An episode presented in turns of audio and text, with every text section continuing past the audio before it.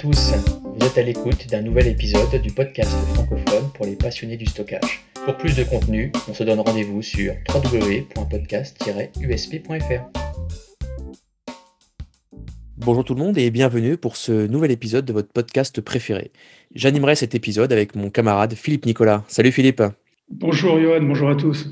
Alors aujourd'hui, euh, on va parler euh, d'un sujet un peu global, mais qui finalement englobe pas mal de, notions. On va parler de data center, on va parler de cloud, on va parler de continuité de service, de plan de reprise d'activité, et puis de différentes autres notions et technologies qui sont en périphérie de ces, grandes familles que je viens de citer.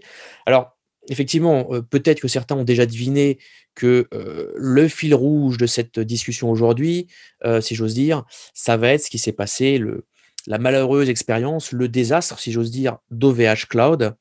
Euh, c'est un sujet qui est d'actualité, qui l'a été, qui l'a encore, et, qui sera, euh, je pense, encore pas mal de temps. Euh, et, suite à ce désastre-là, au final, il y a beaucoup de gens, de beaucoup d'entreprises qui ont pris conscience de choses, que ce soit des choses technologiques, que ce soit des choses au niveau organisationnel. mais en tout cas, il y a eu une vraie prise de conscience globale d'énormément d'entreprises françaises et même étrangères comme je le disais, ça va être un peu le fil rouge de l'émission, sans non plus discuter que de ça. Hein, euh, mais on va essayer de, comprendre ce qui s'est passé et puis euh, de donner finalement des bonnes pratiques euh, tout au long de notre discussion et des 45 prochaines minutes. Et justement, avec moi aujourd'hui pour en parler, trois personnes bien différentes, de sociétés bien différentes, mais je pense qu'ils ont tous leur place aujourd'hui autour de la table et les discussions vont être extrêmement intéressantes. Alors j'ai le plaisir d'accueillir Olivier Delettrez, qui est partenaire système engineer chez Dell Technologies. Salut Olivier. Bonjour à tous. Et on a le plaisir également d'accueillir autour de la table Étienne Mengui, qui est SRE chez Kreut. Bonjour Étienne. Bonjour à tous. Et enfin, Jean-Philippe Germe, qui est Team Leader Platform Services chez EBRC. Bonjour Jean-Philippe. Bonjour à tous. Alors messieurs, pour une première question, et, ceux qui connaissent le podcast euh, savent que cette première question en général est une question d'ordre un peu général et euh, qui nous permet de, positionner les discussions, de poser le débat, etc., et de bien comprendre le sujet. Je vous propose, messieurs, et on commencera peut-être avec toi, Olivier, de revenir sur ce fameux euh, désastre, que c'est le mot voilà, que j'ai mis sur ce qui s'est passé chez OVH Cloud, et peut-être de partager vos opinions respectives sur ce qu'il s'est passé. En mars dernier, hein, si je ne me trompe pas, euh, il y a encore des choses en cours, hein, bien sûr, et puis il y a une communication qui, personnellement, je trouve tout de même très bien, très bien et très claire de la part d'OVH et en tout cas transparente. Et donc, j'aimerais votre avis à chacun sur ce qui s'est passé. Alors, ne rentrons pas trop dans le détail. Hein, on, a, encore plein de questions à vous poser, bien sûr. Mais l'idée, c'est, en quelques mots, donnez-moi un petit peu votre retour sur ce qui s'est passé, votre feedback et comment vous, vous l'avez euh, appris et, peut-être quelles leçons vous, vous avez tirées aujourd'hui. Euh, Olivier, on commence avec toi, s'il te plaît. Alors, moi, cette expérience euh, m'a permis de, de, rappeler une vérité absolue qui est que euh, le risque zéro n'existe pas et que euh, qu'à chaque chose malheur est bon puisque euh, suite à cette à ce, à, ce, à, cet événement ça a complètement chamboulé l'écosystème IT des fournisseurs de cloud et ça a aussi surtout permis de sensibiliser les clients et de se poser les bonnes questions.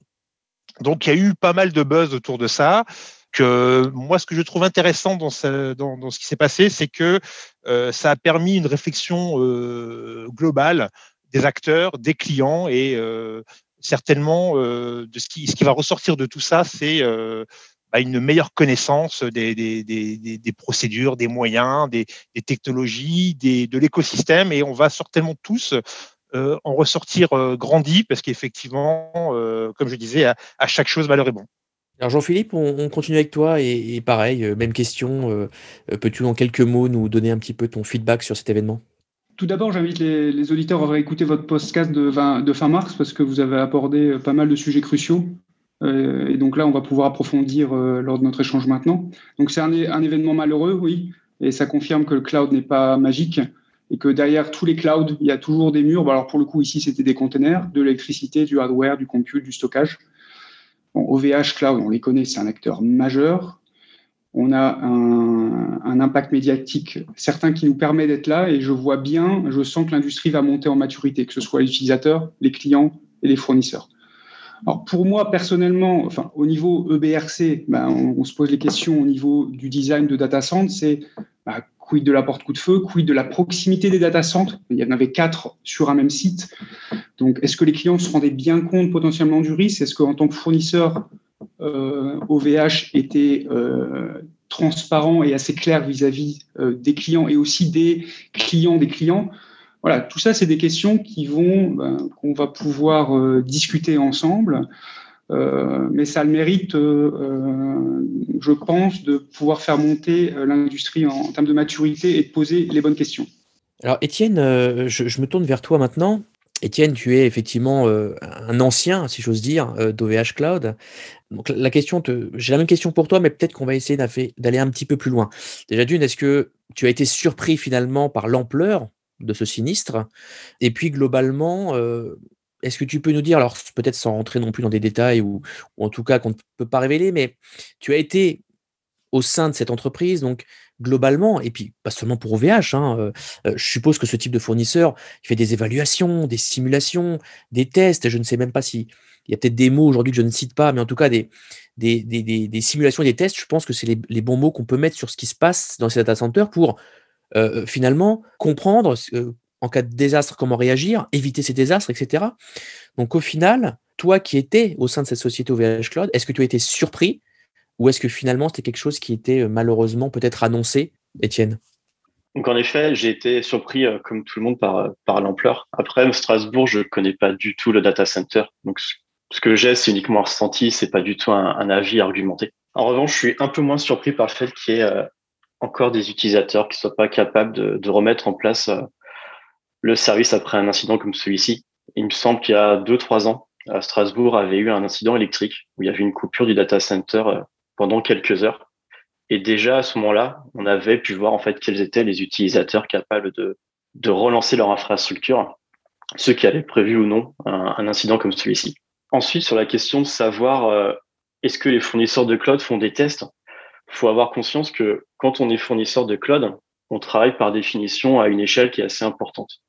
Et de toute façon, qu'on fasse euh, des tests, entre guillemets, forcés ou non, les tests, on va forcément les subir. Quand on a euh, des dizaines, des centaines de milliers de disques euh, à gérer au quotidien, un incident comme perdre un disque, perdre un serveur, finalement, c'est même plus un incident, ça fait partie du cycle de vie normal de l'infrastructure et on va apprendre à le gérer au quotidien. On va mettre en place l'automatisation qu'il faut pour y répondre, et notamment pour y répondre euh, sans impacter euh, le service pour les clients. Mais même au-delà, par exemple, de perdre un rack, parfois on peut être amené à, couper une salle entière. On a besoin faire une intervention électrique. Il faut qu'on soit capable de couper une salle et des dizaines de serveurs sans pour, sans pour autant impacter le service. Donc je pense que tous les fournisseurs de cloud euh, s'y préparent, puisque de toute façon, s'ils s'y préparent pas, l'échelle fera qu'ils y feront face. Ils y seront obligés. Alors c'est bien, merci Étienne et, merci Olivier et Jean-Philippe pour euh, vos premières réponses. Je voulais qu'on rentre un petit peu dans le détail et euh, revenir à, certaines notions que normalement tous les, acteurs qui opèrent des data centers et, même des, centres de données peut-être de plus petite taille au sein de leur entreprise connaissent, c'est ce qu'on appelle les fameux euh, RPO et RTO. Alors, je voulais qu'on redétaille, peut-être, qu'on redéfinisse euh, avec vous. Et euh, je voulais, Jean-Philippe, justement, de par ta casquette BRC, que tu puisses un peu, de ton côté, nous parler de ces deux, concepts. Très bien. Donc, je, vais parler de ces concepts-là. J'aimerais revenir après sur l'aspect euh, certification des data centers, parce qu'on a, quand même parlé des, data centers. Euh, je pense que l'aspect de l'Optam Institute tier 1, tier 4 sera important d'y retourner. Je réponds à ta question euh, par rapport à ces fameux RPO, RTO. Donc, donc RTO, Recovery Time Objective, et RPO, Recovery Point Objective. C'est vraiment étroitement lié au plan de reprise d'activité. Je me force à le dire en français parce qu'ici au Luxembourg, on le met souvent à la sauce DRP. Donc si je dis DRP, c'est le PRA. Et c'est vraiment la partie intégrante de la stratégie de cyber-résilience d'une entreprise. L'arbitrage final étant donné par le CEO de l'entreprise, bien évidemment. On va avoir une corrélation entre le niveau d'exigence euh, et le coût des solutions qui vont permettre euh, ce plan de reprise d'activité. Donc, avant de définir ce PRA, on va réaliser un bilan d'impact sur l'activité, donc c'est le fameux BIA, où on va remonter les RTO et les RPO. sur ces bases, on va identifier, analyser les stratégies à inclure dans le plan de continuité. Alors, un petit, moyen mémotechnique de voir la différence entre RTO et RPO. RT, c'est temps de reprise. RP, c'est les paramètres de la reprise. Donc, le RPO, donc le paramètre de la reprise, ce sera l'intervalle de temps correspondant à la quantité maximale de données perdues acceptable pour l'entreprise. Donc, en gros, c'est la fraîcheur des données à restaurer. Prendre un exemple concret. Hein. Un serveur est en panne à 8 heures. La dernière sauvegarde euh, à 8 heures du matin. La dernière sauvegarde date de 20 heures la veille. Donc, on a une fraîcheur de données de 12 heures. L'entreprise a un RPO de 24 heures. Dans cet exemple-là, l'objectif est validé. Voilà. Au niveau d'un plan de continuité d'activité, parfois on a un RPO qui est de quelques secondes. Et là, on est sur de la réplication synchrone, donc presque une correspondance parfaite. Euh, en général, euh, ces, euh, ces réplications synchrones sont relativement onéreuses à mettre en place. Et là, je passe sur le RTO. Donc, T, temps de reprise, c'est en gros combien de temps je peux vivre sans ce serveur, sans ce service. C'est la durée maximale d'interruption acceptable. Donc, ça correspond à l'intervalle de temps maximum entre le moment de la notification de l'incident et la reprise normale de mon service. Après, euh, à voir au niveau du BIA et du plan de reprise d'activité, on peut définir différents RTO selon les machines. Donc ça, c'est à analyser. Euh, on n'est pas obligé de tout mettre au, même niveau. Très bien, Jean-Philippe. Euh, je rebondis un peu sur ta définition ou sur ton rappel du RTO, puisque tu indiques que c'est le temps, le temps de reprise, donc depuis la notification, hein, c'est je crois le terme que tu as utilisé. Mais si on utilise, euh, si on utilise, on va dire des données qui ont été backupées quelques heures avant, finalement le RTO perçu des utilisateurs est bien supérieur à ça, puisqu'il faut rajouter le temps finalement de la dernière prise, de la dernière copie d'information. Après, ça dépend quel est l'impact de cette dernière euh, sauvegarde. Enfin, comment dire? Est-ce que ces informations qui ont été backupées il y a quelques heures avant va impacter l'expérience utilisateur in fine quoi? Donc, ça dépend vraiment du service et ce que fait, euh, quel est le business de l'entreprise. En tout cas, c'est intéressant de rappeler ces, concepts. Et Olivier, Étienne, je voulais avec vous qu'on aille un peu plus loin, puisque Jean-Philippe a, redéfini euh, euh, RPO et RTO, et qu'on regarde un peu les services fondamentaux à mettre en place pour se protéger. Euh, Jean-Philippe nous redéfinira un petit peu tout à l'heure des, notions sur les, différents types de data centers, mais de votre côté, sur, on va dire, les, des services logiciels, des services applicatifs, des services de copie, puisqu'on parle de copie de données, de protection de données, mais aussi euh, les données étant protégées, si on n'a pas d'application qui les utilise, ça ne sert à rien, et vice-versa. C'est-à-dire, on peut protéger une application, si elle n'a aucune donnée à consommer, ça ne sert à rien aussi. Alors, Olivier, qu'est-ce que tu peux nous dire là-dessus? Alors moi, je pense qu'effectivement, les, services importants à, maintenir, à opérer pour euh, protéger, se protéger de, de, ce type d'incendie, c'est avant tout le, backup, la sauvegarde. Et d'ailleurs, je pense que c'est, euh, de mon point de vue, euh, ce qui est arrivé de l'incident d'OVH, le cœur du, problème. C'est-à-dire que si euh, les clients, alors tous les clients n'ont pas été impactés par, des, par ces problèmes-là, il y a des clients qui ont quasiment pu redémarrer très rapidement et pour qui cet incident a été quasiment transparent parce qu'ils avaient les, bonnes procédures, fait les bonnes sauvegardes, etc. Là où ça a été compliqué, c'est pour les clients qui se sont rendus compte qu'ils bah, n'avaient pas de sauvegarde parce qu'ils considérer que euh, parce qu'ils étaient dans le cloud, bah, le cloud s'occupait de tout, que c'était une forme d'intelligence artificielle, que tout était géré automatiquement. Donc, ils se sont, entre guillemets, déresponsabilisés. Et c'est pour ça qu'effectivement, je reviens sur ce que disait euh, Jean-Philippe hein, lorsqu'il a employé le terme de maturité. Donc, euh, il y a la maturité des acteurs, mais je pense que le, problème principal de ce qui s'est passé, c'est un problème de maturité des utilisateurs. Et effectivement, le fait que euh, beaucoup d'utilisateurs soient allés dans le cloud euh, chez OVH sans s'assurer que les backups euh, soient faits, sans les, les, les, gérer dans des outils d'ITSM, hein, donc avec un, une gestion d'actifs, une, gestion des incidents, avec une, gestion des procédures de, justement de, des assets, des procédures de, redémarrage des, services applicatifs, etc. Donc, je pense que le problème, il est essentiellement lié au fait que le backup c'est le, pour moi euh, la, principale protection. Et, effectivement, euh, aller dans le cloud, on n'a pas forcément euh, le, backup qui est, fourni avec. Alors moi, je suis utilisateur depuis très longtemps de services cloud, que ce soit chez OVH, chez Scalway ou chez d'autres. souvent, notamment quand on prend des solutions du type bar metal, on a le droit, alors j'allais dire gratuitement, c'est pas vraiment gratuit, c'est inclus dans le prix, à, un espace de stockage pour le backup en FTP ou ce, type de, protocole, mais ça reste de la responsabilité de l'utilisateur d'utiliser ce stockage qui est fourni pour ce backup. Et donc, effectivement, pour moi, c'est le backup. Ensuite, euh, bah, le monitoring, parce qu'effectivement, on doit avoir euh, la possibilité d'être averti lorsqu'il y a un souci, de façon à pouvoir réagir euh, assez rapidement. Et puis, bah, tout ça dans, dans un catalogue global de services qu'on pourrait appeler l'ITSM. Très bien, Olivier. Je, continue avec toi, Étienne, sur, sur cette partie-là. Euh, puisque euh, je pense que tu le disais tout à l'heure dans, dans une de tes interventions, tu parlais justement de, de, de panne un peu inhérente au fait d'opérer euh, des systèmes de grande taille avec des quantités importantes de, disques et que finalement, les défaillances sont le quotidien. seul change peut-être l'étendue de la défaillance et cette volonté de, de contrer euh, la perte volontaire ou non, hein, pour des besoins de maintenance, euh, d'un data center, d'une salle machine, etc., d'un rack. Donc, qu'est-ce que tu peux, tu peux nous dire là-dessus? C'est vrai que euh, aujourd'hui, on sait faire des, services hautement disponibles et capables d'accepter la perte d'un rack, la perte d'une salle, voire même la perte d'un data center. Tout est question de contexte. Ça apporte quand même beaucoup de problématiques c'est évident que c'est plus simple de gérer euh, une instance avec une base de données euh, que de gérer un cluster.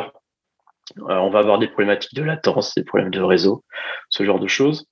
Mais aujourd'hui, si on, si on en a le besoin, si ça a du sens, en effet, c'est quelque chose qui est, qui est tout à fait possible.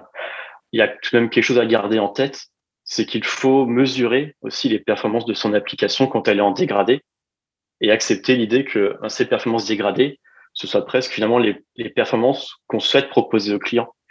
Euh, plus l'infrastructure grandit, plus on sera en mode dégradé. Moins, moins il y aura un impact cependant. je pense qu'il faut toujours garder en tête cette idée qu'il faut mesurer la performance de notre service quand j'ai un incident et que mes clients finalement ne s'en rendent même pas compte. Par exemple, tout à l'heure, je disais un peu plus tôt que on pouvait avoir des incidents sans que les clients s'en rendent compte c'est pas tout à fait vrai. Un client qui ferait des benchmarks en continu pourrait peut-être le remarquer. Mais dans les faits, pour l'immense majorité des cas, les clients vont absolument rien voir et au niveau de l'application, ça ne va pas leur remonter d'alarme dans le monitoring. Alors, merci messieurs pour toutes ces précisions. On commence un petit peu à rentrer dans le, dans le détail et puis à bien comprendre euh, les différentes notions qu'on a abordées depuis le début de cette discussion. Euh, avec toi, Jean-Philippe, j'aimerais rentrer euh, un peu plus dans le détail encore, encore un peu, un peu zoomé. Et puis finalement, j'ai une longue question à te poser. Finalement, on pourrait presque la faire en deux questions. Comment positionner euh, le plan de reprise d'activité par rapport à ce qu'on appelle la continuité de service? Déjà, comment, comment mettre ces deux notions-là euh, l'une en face de l'autre? Et, finalement, la continuité de la question, c'est euh, existe-t-il des normes ou des certifications au sein des data centers ou pourquoi pas des fournisseurs, etc., qui permettent de de mieux comprendre, d'avoir mieux confiance, etc. etc. Jean-Philippe? Donc, euh, merci Johan pour ces deux questions très intéressantes. Donc, je vais essayer d'être le, plus succinct et le plus euh, aller straight to the point. Donc, par rapport au plan de, reprise d'activité, hein, je, pense qu'il faut euh, penser de manière globale. On pense toujours à l'IT, donc c'est très important et c'est un peu le sujet du, podcast, mais la, la continuité du business, c'est l'ensemble de l'organisation qui doit être analysée et l'écosystème au sein de l'entreprise, mais aussi des partenaires, des fournisseurs et des clients. Donc, en fait, je mentionnerai vraiment l'aspect BCMS, c'est pas juste le plan de reprise d'activité, c'est le Business Continuity Management System. Et au sein de ce BMS, on va retrouver les normes ISO 27001, assez bien connues, mais aussi la 22301, qui sont le pilier de, de, ce système. En tant que fournisseur de data center, euh, je, mentionnais déjà les, euh, certifications euh, Tier 4. Donc, c'est un référentiel fourni par l'Uptime Institute aux États-Unis. C'est un référentiel sérieux qui, tient une base détaillée de data centers certifiés par pays. D'ailleurs, je vous invite à consulter leur site qui est plutôt bien fait. Et donc, ça permet aux clients, aux fournisseurs de choisir des partenaires IT certifiés qui délivreront des services alignés avec les niveaux d'exigence attendus par rapport à la norme et aux certifications. Donc, euh, au niveau du Luxembourg et de nos clients ici, euh, nos clients s'engagent souvent dans ces certifications de leurs propres services et on, peut les accompagner avec, euh, avec des, consultants. ce que je recommande au niveau de ces certifications et des, et des normes Tier 4, c'est bien voir si votre fournisseur conseille ce qu'il applique pour lui-même.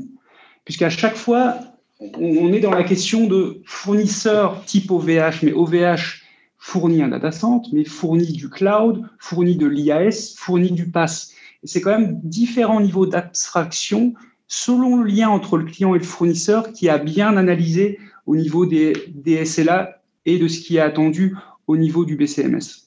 Donc je vais, je vais euh, juste parler de, de, la certification Tier 4 qui est à mon avis vraiment euh, intéressante et, et, et, comprendre ce que ce que ce qu'exige cette euh, certification là. Euh, bon, juste par rapport parce que le sujet était quand même OVH Cloud. J'ai sur leur site qui, qui est public, hein, le data center n'est pas certifié, donc ils n'ont pas de certification Tier 4. Euh, par rapport à l'incendie qui est arrivé sur un tier 4, ce ne serait pas passé, en tout cas pas comme ça. Euh, sur du tier 4, c'est du compartimentage, de coupe-feu avec des portes minimum 90 minutes pour les salles informatiques, séparation des systèmes de production, distribution d'énergie et des réseaux de télécommunications. La prod et la distribution au niveau électricité est redondante et distante, donc feed A, feed B peuvent être coupés et sont bien séparés, et on a des garanties de N capacité pour euh, tout type d'incident. Donc, euh, bah oui, ce compartimentage, ce, paramétrage du data center euh, peut vraiment contenir des feux, le retarder et empêcher la propagation. Euh, depuis, donc ça fait un peu plus de 10 ans que je suis chez EBRC, on a eu quelques incidents, mais à chaque fois, ça s'est terminé très très rapidement et sans impact pour nos prods. Donc, ce type de, conception, c'est à valider avec l'Uptime Institute sur plan et la certification, on l'aura finalement quand les équipes d'Optime Institute viennent avec leurs consultants faire des stress tests sur, les, euh, sur nos sites, et ce qui permet de nous garantir, euh, bah, sur un tier 4, on est à 99,995% de disponibilité sur l'année, et ça correspond à moins de 20 minutes d'arrêt cumulés par an. Petit instant au promo EBRC, ça fait, euh, depuis qu'on a nos data centers, on a eu 0 minutes de, de, downtime là-dessus. Euh, donc, donc voilà. Mais après, ces choix architecturaux ont un prix. Alors, messieurs, je voulais qu'on aborde maintenant, et, Jean-Philippe, dans la dernière intervention, je pense, introduit bien le sujet, c'est le sujet un petit peu du multi-cloud. Tu prenais exemple des différents types de services euh, proposés par, par OVH Cloud, mais euh, je voulais revenir avec vous, puisque je pense que nos auditeurs peuvent le penser, et moi je peux le penser, je pense que vous, euh, certains d'entre vous peuvent le penser également, qu'une des solutions à première vue, hein, une des réponses pourrait être justement une approche multi-cloud, hein, euh, qui pourrait être assimilée à une approche multi-data center, par exemple. Euh, puisqu'on comprend bien que l'approche concentrée de mettre un petit peu tous ses œufs dans le même panier au sein d'un même data center pourrait justement, par définition, créer le problème. Alors, comment vous voyez un petit peu cette approche, puisque vous travaillez chacun chez des, on va dire, des fournisseurs de nature différente, cette approche multi-cloud, comment elle pourrait aider justement à, pallier, à contrer, à adresser ce problème-là? Je vais commencer avec toi, euh, euh, Étienne. Je suis plutôt d'accord avec toi sur cette idée de multi-cloud. Euh, je vais prendre un, exemple un peu concret. Si, si je mets mes données chez un fournisseur de cloud et que je décide de mettre des copies, mes backups de ces mêmes données sur un autre data center, il faut avoir conscience que le data center, c'est le même matériel, c'est le même logiciel qui va tourner, c'est la même équipe qui va gérer mes différents data centers. Je suis pas à l'abri qu'à cause d'un incident, je perde à la fois mes deux régions. Pousser mes données sur différents clouds, c'est l'assurance de n'avoir effectivement aucun lien entre, ces différents data centers. la seule petite chose euh, dans le multi-cloud en ayant un, point de vue tech, c'est que si je décide par exemple de pouvoir euh, avoir la même infrastructure chez deux fournisseurs de cloud différents, je vais devoir utiliser les, mêmes fonctionnalités communes. S'il y a une fonctionnalité qui me plaît chez un fournisseur de cloud, mais je la retrouve pas ailleurs, je vais pas pouvoir l'utiliser. Ça va me forcer à utiliser moins de fonctionnalités, à faire plus de, plus de choses à la main. Donc ça, c'est un souci. Et puis, il faut pas oublier aussi les problèmes de latence.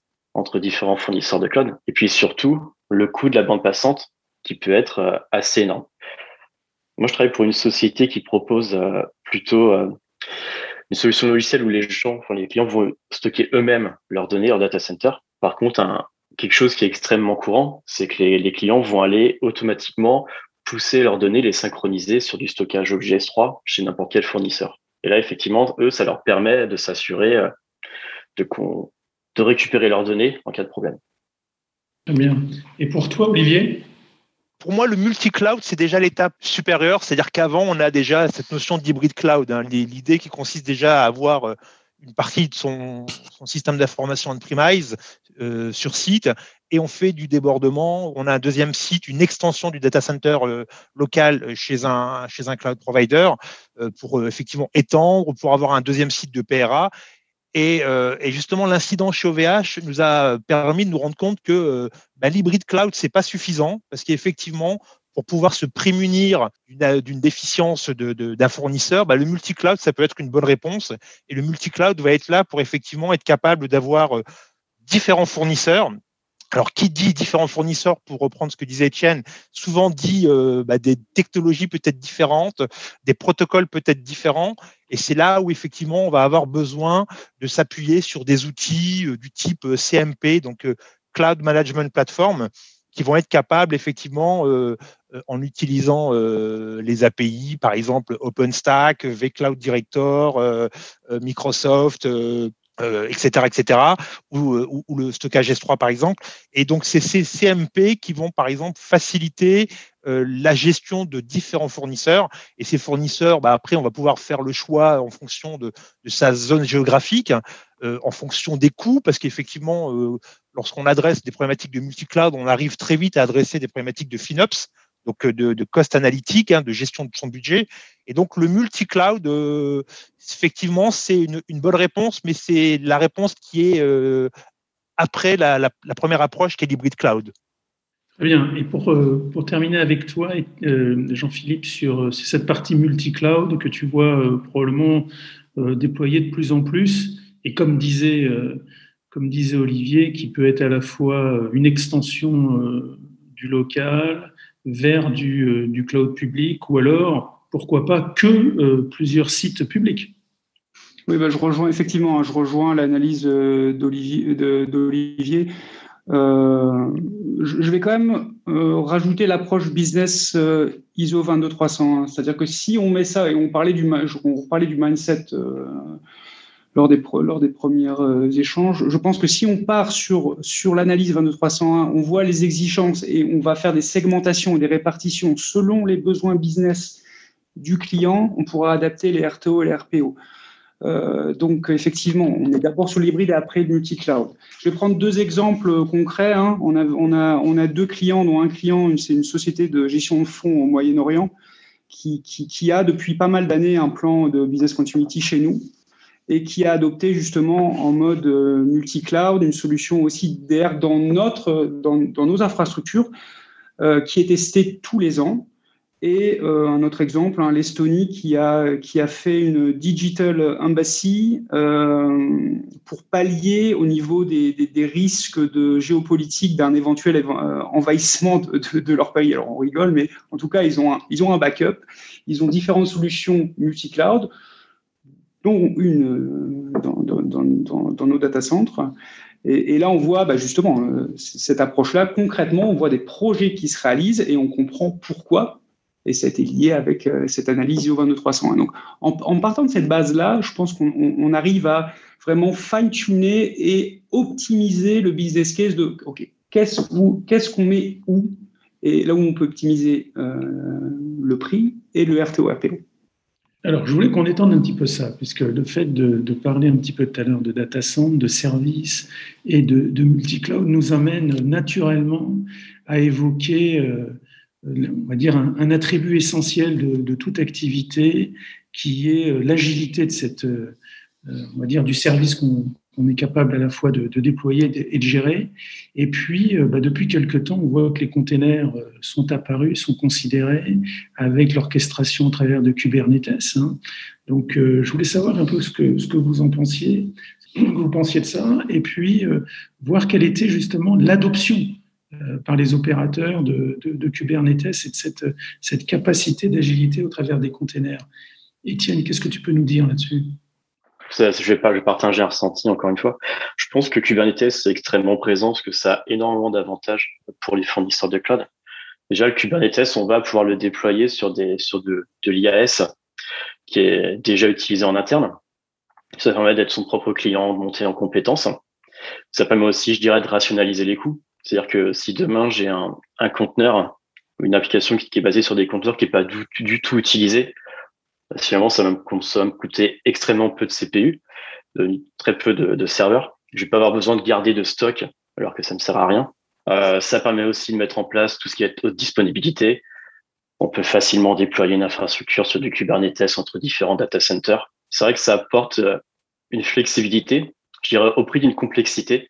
Mais quand on est fournisseur de cloud, cette complexité, euh, là aussi, je dirais compte tenu de l'échelle, on va être obligé de la gérer parce que de toute façon, on va devoir faire des infrastructures distribuées. On va devoir, exemple tout bête, c'est j'ai une requête qui échoue. Je veux pouvoir facilement analyser euh, ce log. Mais il va falloir que je mette en place les bons outils. Mais en tant que fournisseur de cloud, c'est même probablement des outils qu'on utilisait déjà en interne.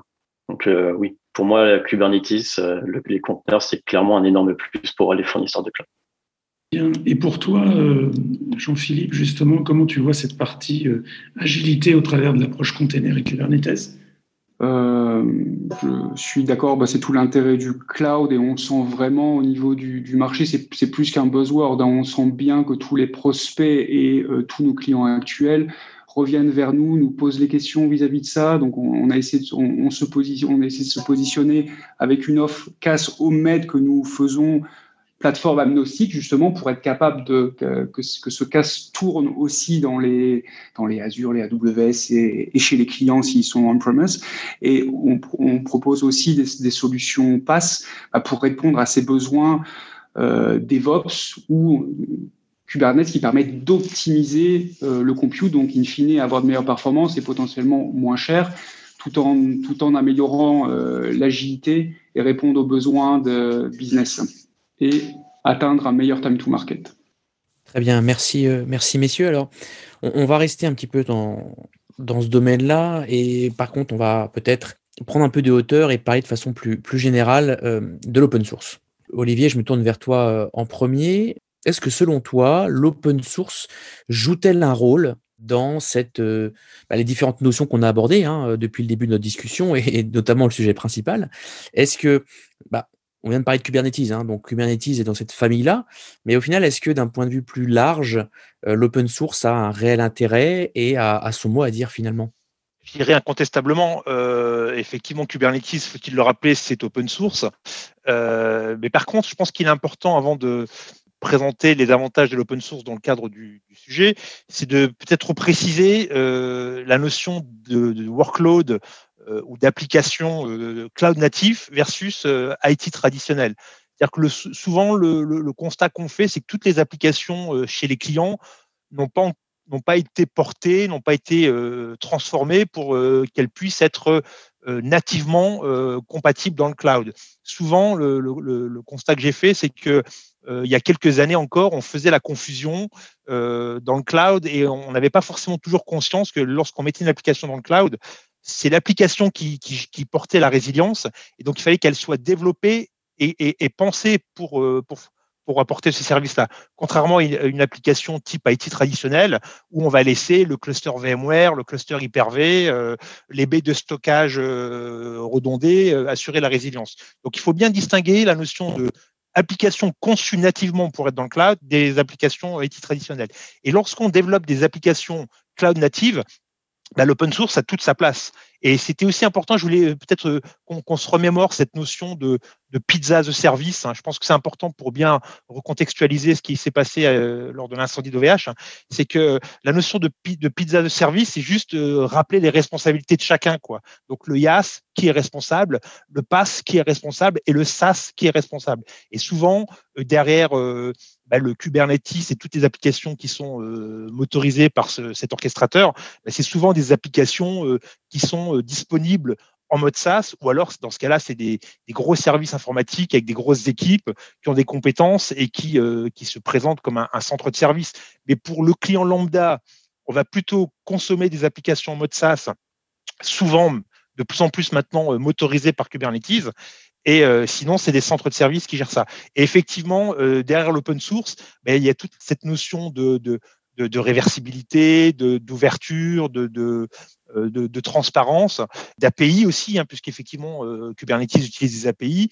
Et c'est aussi ça qui va nous permettre d'apporter une couche d'abstraction sur les différents cloud providers et faire en sorte que grâce notamment à Kubernetes, on va être capable de, faire des déploiements massifs multi-fournisseurs. Merci Olivier. Je, savais qu'il fallait te poser cette question-là. Étienne, est-ce que tu rejoins les propos d'Olivier ou est-ce que tu as des choses finalement à, à ajouter par rapport à ma question originale? Je ne vais pas forcément être très objectif, euh, puisque notre solution elle se base sur Ceph, qui est une solution de stockage open source. Et pour moi, il y a un, intérêt évident à l'open source euh, quand on parle du traitement des données, c'est qu'en utilisant un outil open source, on s'assure de la pérennité de la solution. Je suis certain que le logiciel que j'utilise, je pourrais continuer à l'utiliser demain, je pourrais l'utiliser ailleurs. Euh, si j'ai un problème avec mon fournisseur, je pourrais toujours en changer. Et je pense de son d'une manière générale, quand on gère de la donnée, on a tout intérêt à garder le, le contrôle de, celle-ci euh, jusqu'au bout. Faut, pour moi, c'est indispensable d'être capable à n'importe quel moment de restaurer ses backups, d'avoir confiance, tout simplement, euh, dans la gestion des données. Et oui, là-dessus, l'open source a un avantage euh, évident. Alors, messieurs, on, s'approche de la fin et on voulait, avec Johan, évoquer une initiative qui semble trouver des échos sur le marché, qui est l'initiative européenne Gaia-X. Et d'ailleurs, on a fait un épisode récent euh, assez exceptionnel puisqu'on a eu la chance euh, d'avoir une participation de plusieurs personnes de haut niveau à, cet épisode. Euh, donc, je renvoie les, auditeurs vers, vers, cette, vers cet épisode. Mais j'évoquais cette partie euh, GaiaX parce qu'il me semble que l'organisation travaille sur la partie réversibilité, la partie interopérabilité. On parlait tout à l'heure, peut-être que certains éléments qu'on est capable d'aller chercher sur le marché sont pas forcément tous euh, compatibles. Et là, l'idée de GaiaX, c'est justement, entre autres, de renforcer cette interopérabilité intercloud. Qu'est-ce justement euh, GaiaX et cette initiative euh, peut jouer, hein, quel rôle peut, jouer cette initiative et ces, et ces développements dans les, futurs déploiements multi-cloud et dans justement la résilience de, des services déployés? Qu'est-ce que tu peux nous dire là-dessus, Olivier? L'intérêt, je pense, de Gaia, de Gaia X, ça va être effectivement de, fournir un, référentiel de façon à avoir une meilleure visibilité euh, sur euh, bah, les services qui vont être disponibles par cet écosystème hein, de, différents acteurs euh, qui sont dans la fondation ou l'association, je crois, Gaia X. Et donc, ça va être effectivement de, retrouver un catalogue de, services et ainsi de, voir des passerelles qui vont être possibles d'être faites entre différents fournisseurs, de fournir de la transparence et dans un but essentiel qui, lorsqu'on va aller dans le cloud, c'est de, d'établir un, climat de confiance. Donc, en gros, ce qui est important, c'est j'ai vu beaucoup d'articles suite à l'incendie d'OVH de gens qui se disent bon, ok, moi je m'en vais, je vais chez d'autres acteurs américains parce que c'est la facilité, ce qui est une erreur ce qui est important, c'est de rétablir la confiance. Et la confiance, effectivement, je pense que Gaia X va être euh, là pour ça, parce qu'effectivement, il va y avoir un cadre qui va être euh, posé, euh, un cadre juridique, un, cadre technologique, avec un référentiel d'acteurs, et on va être capable de savoir, en fonction de ce qu'on veut faire, avec qui on veut le faire et comment on va le faire. Et pour toi, Jean-Philippe, qu'est-ce que tu penses justement du, de l'initiative Gaia X? Je, rejoins Olivier. Hein. bon, le sujet est vaste. Euh, moi, le, cadre me semble assez normatif, mais en tout cas, il y a le mérite de, clarifier l'interopérabilité euh, des données. Je pense que les clients qui vont revenir vis-à-vis d'AX, quand ils vont quand ils vont contacter les, fournisseurs éventuels, qui, euh, ils, vont mentionner GaiaX et donc ce sujet-là va être mis sur la table point de vue au niveau Luxembourg, on a déjà mis en place pas mal de choses. Hein. Il y a dix ans déjà, il y a une loi qui protège justement les entreprises en cas de défaut de leur fournisseur d'hébergement. Donc, euh, s'il y a un dépôt de bilan, les clients peuvent récupérer leurs données avant la vente des infrastructures pour payer, euh, les salaires et autres. Donc, moi, je vois que c'est une très bonne chose sur le, sur le papier. Si ça peut améliorer aussi au niveau de la souveraineté des données au niveau de l'Europe, donc nous, on voit vraiment ça comme quelque chose de, positif. Quoi. Mais ça va prendre du temps. Euh, et donc, euh, je pense que on aura l'occasion d'avoir d'autres épisodes pour parler de, de, de Gaia X. Eh merci beaucoup Jean-Philippe, merci Olivier pour ces, précisions autour de GaiaX. Effectivement, je rejoins euh, Philippe, on a fait un épisode assez exceptionnel, donc je vous invite vraiment à l'écouter. Euh, et, puis, euh, et puis, je pense que GaiaX va être au, cœur de beaucoup de discussions et donc on, aura l'occasion d'en reparler lors d'autres épisodes. Alors, ça y est, messieurs, hein, on est déjà à la dernière question. Le, le, temps passe toujours très très vite hein, quand on a des discussions en tout cas très intéressantes. Ce que je vous propose dans cette dernière question, c'est une question assez ouverte. C'est peut-être de, je m'adresserai à chacun d'entre vous et de me donner, enfin en tout cas de nous donner, hein, à l'ensemble des auditeurs, un dernier conseil euh, en guise de conclusion, euh, un conseil autour peut-être pour reprendre l'ensemble des notions qu'on a évoquées. Alors, attention, en quelques mots, euh, vous avez le droit de faire plus d'une phrase, ça, ça, je vous rassure, mais en tout cas en quelques mots, hein, voilà, est-ce que vous avez un dernier conseil à nous partager euh, et qui fera office de conclusion pour chacun d'entre vous? Et, je me permets de commencer avec toi, Jean-Philippe, euh, puisque tu as fini la, dernière question. Jean-Philippe. Euh, bah écoutez, comme recommandation, comme petit type, je dirais, c'est vraiment d'entreprendre en tant que client une démarche de bonne gouvernance d'entreprise et de stratégie. Passer du temps sur la logique ISO 22301 et de comprendre où sont nos données, comment elles sont backupées, est-ce que je peux les récupérer, ça peut paraître un coût dans un premier temps, mais c'est vraiment un vrai investissement sur le long terme. Parce qu'une entreprise résiliente, elle a de la valeur, elle va en prendre. C'est bon pour les actionnaires, c'est bon pour les clients. Donc, ce que je vous invite, c'est de ne pas mettre les œufs dans le même panier, trouver un ou des partenaires de confiance, ne pas hésiter à les challenger, d'aller visiter les data centers, d'aller challenger leur, leur certification avant de s'engager. On n'achète pas que un prix. Donc, le prix, c'est une, une variable très importante, mais il n'y a pas que ça. Donc les risques ont un coût et ils doivent vraiment faire partie euh, du, euh, du, business case. Petit dernier moment auto-promo, hein, on, a, fait un livre blanc sur la cyber-résilience et euh, dans les prochains jours, on va mettre un outil en ligne gratuit d'auto-évaluation sur la 22301. Donc euh, voilà, j'invite les, auditeurs à, aller passer ce petit, petit auto-évaluation qui, est assez intéressante. Merci Jean-Philippe. Étienne, on continue avec toi. Est-ce que tu as un petit conseil à nous donner pour ta conclusion euh, Pour conclure, mon, conseil, ce serait de, étrangement, je dirais de ne pas faire confiance. Pourtant, euh, je vends une solution de stockage. Mais euh, je pense que c'est vraiment très important de, de, garder la maîtrise de ces données. Euh, maîtriser ces données, en fait, je pense que c'est aussi être capable de les manipuler en confiance, ce qui est beaucoup plus simple. Que ce soit manipuler ces données au quotidien, mais aussi la récupération des, des backups, par exemple. Ce serait vraiment mon conseil. Très bien, merci beaucoup Étienne. Et Olivier, on finit avec toi et, donc on a hâte d'écouter euh, ton, conseil. Alors moi j'aurais tendance à dire euh, de bien définir le, les SLA, euh, apporter énormément d'attention à, la documentation, c'est malheureusement quelque chose qui est souvent négligé. Et puis si dans son entreprise on n'a pas ni les compétences ni les ressources, ne pas hésiter à faire appel à des managed service providers, donc des gens dont c'est le métier d'infogérer euh, des, des, plateformes cloud euh, et de vous garantir un, niveau de service euh, de qualité. Merci Olivier. Eh bien voilà, je, je, vous l'avais, je vous l'avais dit, je vous avais prévenu, hein, on arrive déjà à la fin de, de cet épisode. En tout cas, les discussions ont été extrêmement intéressantes, très pertinentes et somme toute, je dirais même presque passionnantes. On verra selon les retours de nos auditeurs, mais, mais je pense que il y a eu énormément d'informations qui ont été données et qui vont nous permettre justement de, de, mieux comprendre ces différents sujets. Parce que si je reprends certains mots qu'on a, qu'on a donnés, on a parlé beaucoup de data center, de cloud, de continuité de service, plan de reprise, de l'open source bien sûr, et puis des normes et des différentes certifications qui existent. Donc tout ça fait qu'on a eu, je pense, une discussion extrêmement intéressante. Donc une fois de plus, un grand merci, Jean-Philippe, Étienne, Olivier.